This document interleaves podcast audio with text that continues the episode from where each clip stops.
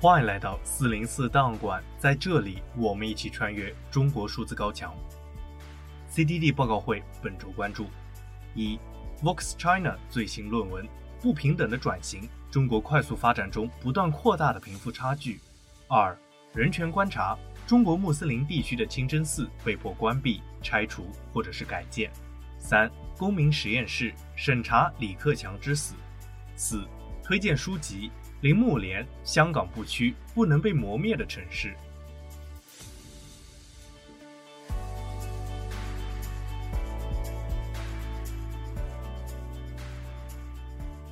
在中国的舆论场上，长期存在着蛋糕论的争论，即代表经济增长的做大蛋糕重要，还是财富分配的分蛋糕重要，甚至引发了政治上的左右之争。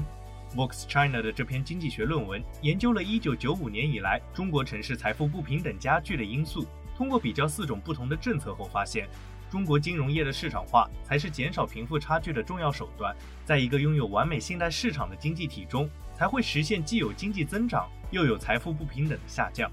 本文最早发表于社会科学研究网，后在专门研究中国经济平台 Vox China 发表，由北京大学博士生蒋阳天。香港城市大学经济和金融系助理教授郑瑜，北京大学新结构经济学研究院助理教授朱礼军等人撰写。中国目前收入和财富不平等的状况正在日趋严重，顶端百分之一的家庭占有全国约三分之一的财产，而底端百分之二十五的家庭呢，却仅拥有财产总量在百分之一左右。这是二零一五年北京大学的一份报告展现出的中国贫富差距。在论文的开头，三位作者就展现了现在的事实：中国收入前百分之十的人的收入份额，从一九七八年的百分之二十七上升到了二零一五年的百分之四十。而在财富方面，最富有百分之十占有的财富份额，则从一九九五年的百分之四十上升到了二零一五年的百分之六十七。二零一二年，西南财大的研究估计中国的基尼系数为零点六一。随后，中国政府在时隔十三年拒绝公开该数据之后，再次公开，并称其逐年下降。二零二零年，官方的基尼系数为零点四六八，高于 OECD 国家平均水平，接近美国。而经济学上，基尼系数可以衡量一个国家或者地区的贫富差距。不过，大量的经济学家认为，中国的实际基尼系数远高于官方的数据。论文表示，在相对较短的时间内出现如此巨大的贫富差距，意味着财富分配和该国的快速增长错综复杂的交织在一起。作者在另一篇论文中给出了解释：中国实行改革开放，一些人抓住了机会做起了生意，最终实现了财富的大幅增长。然而，工薪阶层收入增长则相对缓慢，并且除了房地产之外，缺乏投资渠道，导致难以投资利润丰厚的企业。在本论文中，三位作者建立了一个经济学模型，并用反事实，即假如没有该项政策会怎么样的方法，考虑了四种政策，包括允许农村人口进城务工的移民改革，降低私营企业准入门槛的国有企业改革，代表技术进步的外生全要素生长率增长。以及允许住房商品化的住房改革。然而，结果发现，只有住房改革才能够减少财富的不平等。作者给出的解释是，作为中国人少数的优良投资渠道，它使中产阶级能够累积财富。然而，中国民众的优良投资渠道如此之少，原因在于国家垄断金融业，导致金融业的不发达。作者表示，中国经济的特点是金融摩擦严重。即使在今天，金融业仍主要由几家国有银行主导，而金融摩擦指的是阻碍公司企业利用外部资源为所有理想投资提供资金的金融限制。原因可能是信息成本、监管成本等。俗话说，有好生意，但是借不来钱，或者是借钱成本太高。在中国，通常认为，由于政府垄断金融行业，导致生产率更高的民营企业反而难以借钱，而民众也缺乏好的投资渠道。阿巴巴旗下的蚂蚁集团彻底整改后，中国政府现在要求一些最大金融科技公司的应用程序不得再提供除支付以外的金融服务。这包括腾讯、滴滴出行、京东和字节跳动等共十三家公司。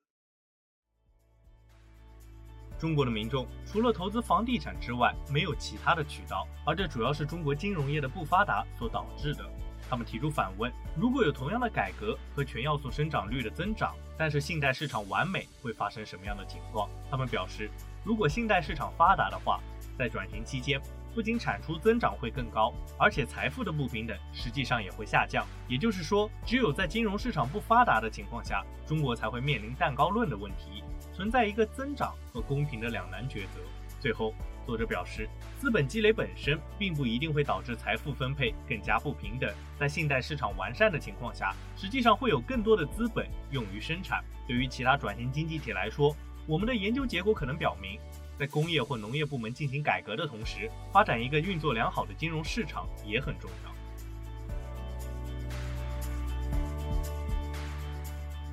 我们接着关注，十一月二十二日，人权观察发布了一份报告，表示中国政府正在根据其清真寺合并的政策，大幅减少宁夏和甘肃省的清真寺数量，许多清真寺被迫停用、关闭。拆除或者是改建为非宗教用途，而另有大量的清真寺根据宗教中国化的政策，被迫去除了圆顶、宣礼塔等伊斯兰建筑特色。报告表示，中国当局此举严重侵犯了宗教自由，是有计划遏制伊斯兰教在中国的活动的一部分。据悉，中国大约有两千万至三千万的穆斯林，主要聚集在新疆、甘肃和宁夏。中国宪法明确规定。公民有宗教信仰自由。然而，报告表示，中国法律只允许人们在官方批准的宗教礼拜场所进行宗教活动，而当局对于礼拜场所保持着严格的控制。习近平在讲话中指出，宗教界弘扬爱国精神，不断增进对伟大祖国、中华民族、中华文化、中国共产党、中国特色社会主义的认同。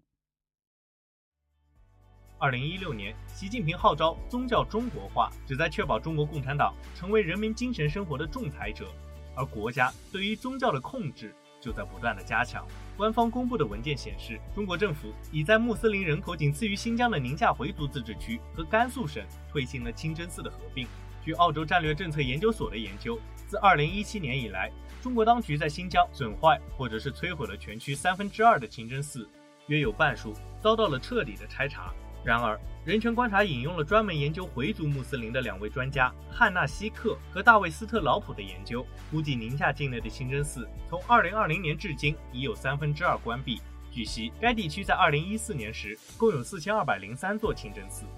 回族人权活动家马巨向人权观察表示，病寺的目的是为了阻止民众到清真寺做礼拜。拆完了宣礼塔和圆顶，地方政府就会开始拆除其他进行宗教活动的必需品，比如沐浴大厅或者是讲坛。最后，人权观察研究员王亚秋表示，中国政府的宗教中国化政策不仅全然漠视了中国所有穆斯林的宗教自由，也全然漠视了全国所有宗教团体的宗教自由。关注宗教自由的各个政府应该直接质疑中国政府，并且在联合国及其他国际论坛上提出这个问题。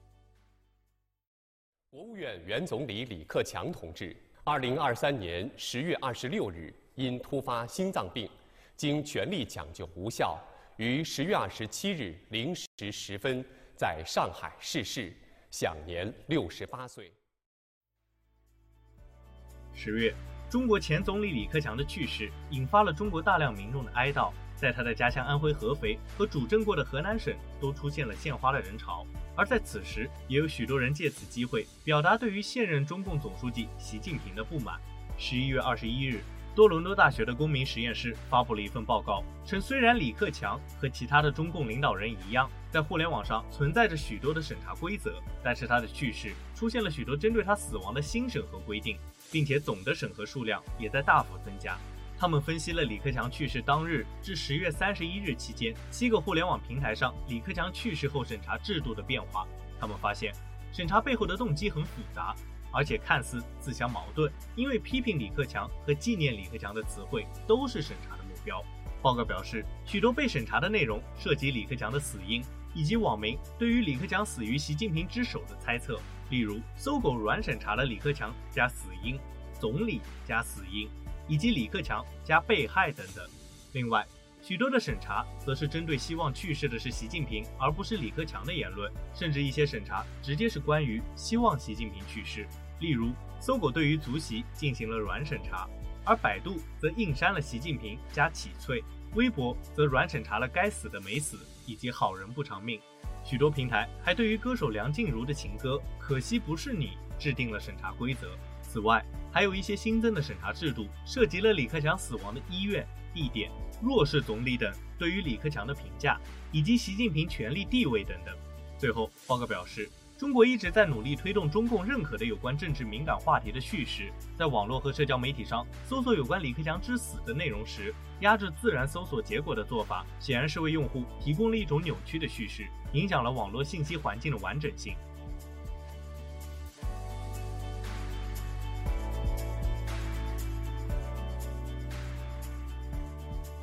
我们最后关注铃木莲的作品《香港不屈，不能被磨灭的城市》正式出版。其中文版序说道：“我在开始写这本书的时候，关心的其实不是现在，而是过去。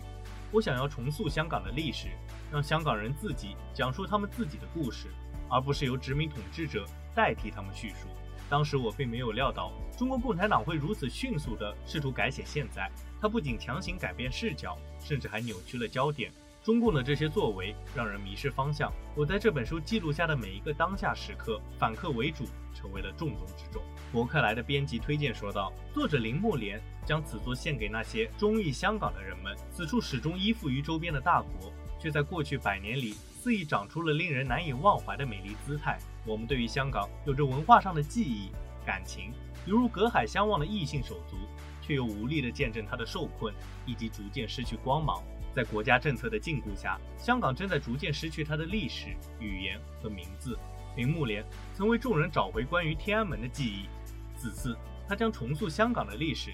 在真理的辩证过程中，对于一个民族或地区的记忆是最强大的武器，并以之切割强大政权的虚伪政治手段。让我们重复再重复，强调再强调，让这座城市永远保有它的真实，并将这样的呼喊传达到世界的各个角落。